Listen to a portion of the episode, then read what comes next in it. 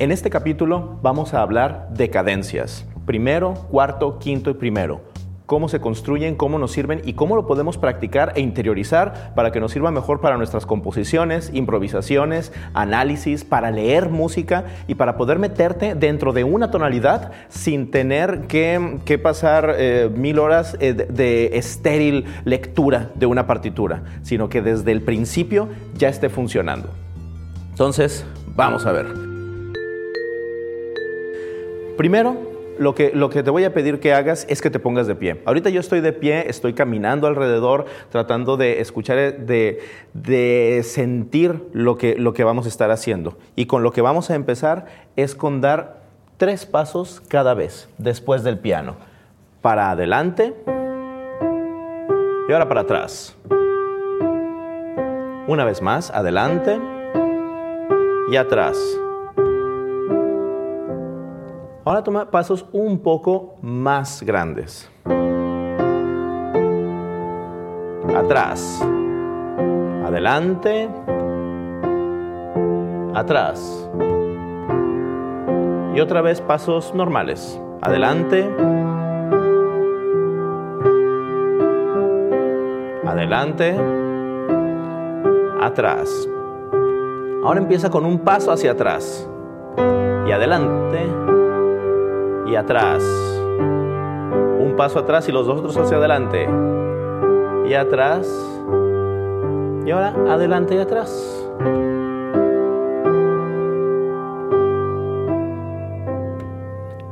Ahora, si te fijaste, cada vez que ibas hacia adelante era el, sonido era ascendente y cuando era hacia atrás era descendente. Entonces, no nos, vamos a, no nos vamos a detener mucho ahí, pero sí te recomiendo que le des regresar un poquito aquí al podcast y que lo vuelvas a hacer, porque ya con esta conciencia de hacerlo hacia adelante o hacia atrás va a ser diferente. Ahora vamos a pasar a la siguiente etapa. Imagínate que esto, lo, cuando lo vuelvas a hacer, hazlo pero cantando también. Si tú escuchas tam, pam, pam, tú cantas la, la, la, mientras caminas para adelante. Tararam, la, la, la. Y también cuando los pasos son más grandes, pararam,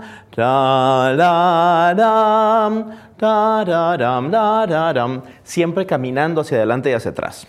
Ahora sí, vamos a la siguiente etapa, que es imaginarse que frente a ustedes tienes unos botones, pero son grandes. Los botones son más o menos como del ancho de, tu cuerpo, más o menos, y están así en fila. Ahorita no vamos a ver cuántos son ni nada, simplemente vas a presionar el que está a la altura de tu pecho. Después el que está a la altura de tu, de, tu boca. Y el que está a la altura de tu frente. Y ahora los volvemos a presionar. La, la, la. Y una vez más, pero ahora los vamos a hacer con números. La, la, la. ¿Y qué números son? Son 1. El siguiente no es 2. Lo vamos a encontrar. 1, 2, 3. Porque obviamente estoy trabajando en una escala. Entonces pues voy a utilizar ese tipo de numeración. 1, 2, 3. 1, 3 pam, pam, uno, tres. El uno me queda en el pecho, vaya, frente al pecho, y el tres me queda así como que a la altura de la boca. Tam, pam, tararam. Y ese, que es el cinco, me queda como a la altura de la frente. Uno, tres, cinco, tres, uno. Y mientras cantas eso, presiona los botones imaginarios que están frente a ti. 1, 3, 5, 3, 1. Y ahora vamos a hacer estos. 1, 4, 6, 4, 1. El 1 me queda también frente al pecho el 4 me queda un poquito más arriba que el 3 y el 6 pues más arriba que el 5. 1, 4, 6, 4, 1. Taram, y taram. ¿Cuál va a ser ese que está ahí abajo? Si este es el 1, ¿ese cuál va a ser? No es cero, porque en la música no hay ausencia de valor, a menos de que hablemos del silencio, pero no hay ausencia de valor. ¿Cuántas notas musicales tenemos? Tenemos siete notas musicales diferentes. Entonces, esta, uno, siete, siete, dos, cinco, dos, siete, uno, tres, cinco, tres, uno. La idea es de que siempre que lo estés cantando, no lo estés haciendo solamente imaginándolo o solamente cantándolo, pero que también tu cuerpo esté involucrado en hacerlo. Entonces, te recomiendo que lo hagas caminando, que lo hagas presionando estos botones imaginarios, aun si estás sentado, pero que te sientes bien, bien presente y empieces a cantar conmigo. Vamos a hacer las, todas las columnas. La primera columna es 1, 3, 5, 5, 3, 1. Esa es nuestra primera columna. Nuestra segunda columna es 1, 4, 6, 6, 4, 1.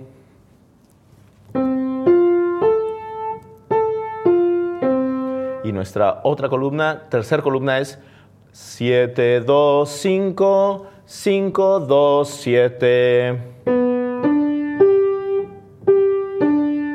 Y volvemos a la primera. 1, 3, 5, 5, 3, 1. Entonces ya estamos haciendo nuestras tres columnas. Hagámoslas ahora sí, solamente cantando y recuerda, haz los movimientos. 1, 2, 3 y 1, 3, 5, 5, 3, 1, 1, 4, 6, 6, 4, 1. 7, 2, 5, 5, 2, 7, 1, 3, 5, 5, 3, 1. Ya tengo entonces mi cadencia. La primera la estoy haciendo sobre el acorde del primer grado. 1, 3, 5. La siguiente la estoy haciendo sobre el cuarto grado. 1, 4, por eso es el 1, 4, 6. Y la última la estoy haciendo sobre el quinto grado. 7, 2, 5. Y vuelvo otra vez al primero. 1, 2, 5, perdón, 1, 3, 5, 3, 1. Entonces siempre estoy haciendo esto para meterme en una tonalidad. Ahora, si lo hago con nombre de notas, entonces ya me queda do, mi, sol, mi, do, do, fa, la, fa, do, si, re, sol, re, si, do, mi, sol, mi, do. Y si cambio de tonalidad, entonces 1, 3, 5, 3, 1, 1, 4, 6, 4, 1. 7, 2, 5, 2, 7, 1, 3, 5, 3, 1. Y ya me queda la, tonalidad con nombre de notas. Re, fa, la, fa, re, sol, si, sol, do, mi, la, do, re. Sin tener que especificar si estoy utilizando do sostenido o la sostenido, o perdón, o do sostenido o fa sostenido.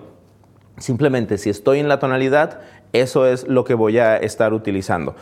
Así es como podemos empezar a trabajar eh, la cadencia desde un punto de vista de solfeo dal cross. Pero es muy importante, si lo estás haciendo, si lo estás escuchando, que lo muevas también. Tiene que ser moviéndose. Así que acuérdate, vuelve a poner el podcast, vuélvelo a escuchar, pero hazlo moviéndote y practícalo, practícalo, practícalo, porque eso es lo que ayuda a tener un verdadero dominio, practicándolo.